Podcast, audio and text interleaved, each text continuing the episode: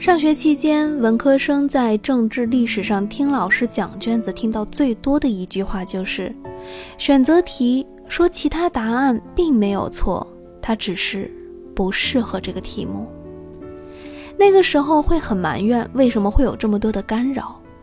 可是现在踏入社会，发现好像我们一直都在答卷，我们的生活中也有太多的干扰项，有太多的选择让我们很迷茫。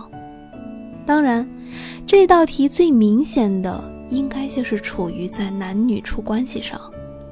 我们会听到那句话说：“你很好，你没有错，只是我们不合适。”听到的时候肯定会很郁闷。